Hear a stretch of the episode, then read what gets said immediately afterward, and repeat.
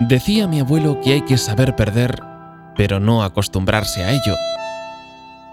Saber perder ha dejado de ser algo exclusivo de jugadores y caballeros y empieza a formar parte de cualquiera que sea consecuente con sus actos. Nadie es temerario si sabe que será capaz de encajar su peor suerte en la jugada. Saber perder no supone solo felicitar y agradecer al vencedor por su tiempo, sino aceptarnos momentáneamente para superarnos después. Si hoy sé perder, mañana podré ganar.